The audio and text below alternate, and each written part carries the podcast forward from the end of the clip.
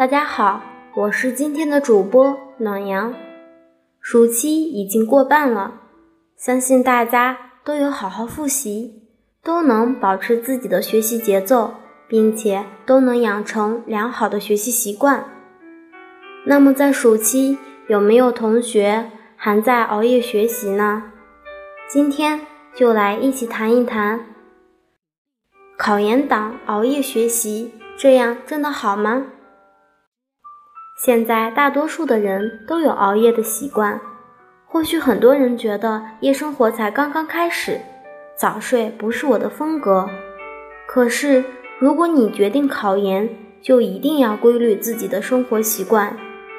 还是建议大家保持较正常的学习习惯，规划自己的时间，这样才能真正有效率的复习。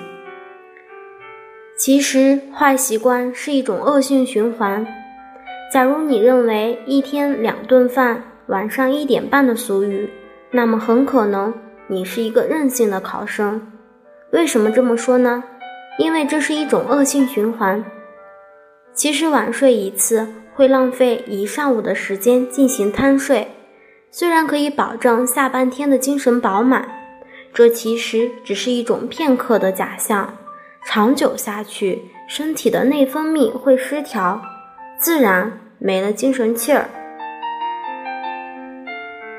一旦失去了懒觉的支撑，就会演变为早起傻一天的情况。那么，不管是贪睡一上午还是一天，时间也就这样被无情的浪费了。长此以往，身体将会慢慢被透支。这主要表现在以下四个方面：第一，影响人的创造力。曾有科研人员把正常情况下的测验数成绩，将二十四名大学生分成两组，一组学生一夜不眠，另一组学生正常睡眠。结果，没有睡眠的学生的测验成绩大大低于正常睡眠组的学生的成绩。科研人员后又经过深入的研究，认为人的大脑要思维清晰、反应灵敏，必须要有充足的睡眠。如果长期睡眠不足，大脑得不到充足的休息，就会影响大脑的创造性和处理事情的能力。第二，熬夜学习会导致免疫力下降，熬夜时会产生疲劳、精神不佳的状况，是因为人体已经发出了警告，机器一直工作还会受损呢，更何况是人呢？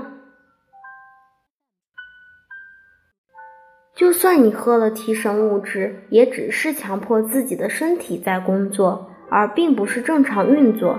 所以不能得到休息的激励，会使免疫力下降，从而生一些小病，如感冒等。第三，引发内分泌的失调。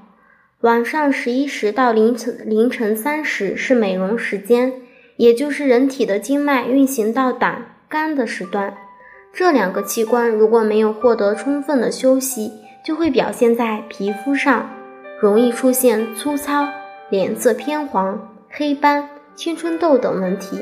对于不习惯早睡的人来说，最迟也要在凌晨一时的养肝时间进入熟睡期。此外，人的皮肤之所以柔润而有光泽，是依靠皮下组织的毛细血管来提供营养。睡眠不足会引起毛细血管淤滞、循环受阻，从而影响皮肤的新陈代谢，加速老化。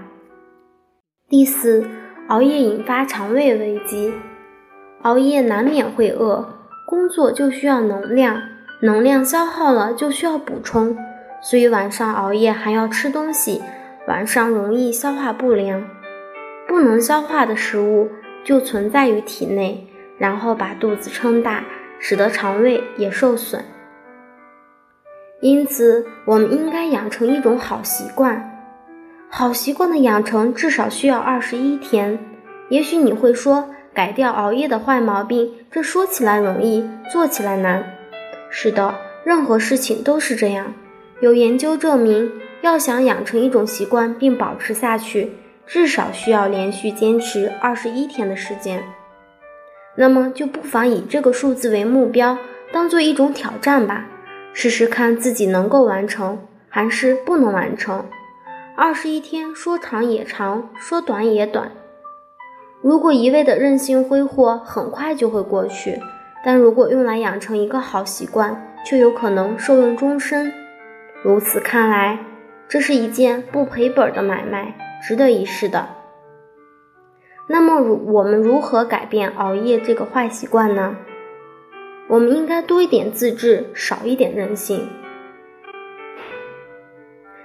不规律的生活，我们都深受其害。每次熬夜，其实你用在学习上的时间并不多，也许只是临睡前的那一两个小时罢了。而自之前，则是各种磨蹭，各种浪费。至于第二天的懒觉，有些人也睡得并不安心，甚至怀有负罪感。总之，晚睡晚起作为一种不健康的生活方式，其实你心里是拒绝的，只不过在执行力上差一些罢了。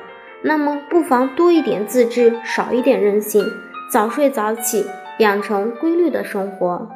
通常来说，成年人的生活习惯应该保证每天七到八小时的睡眠。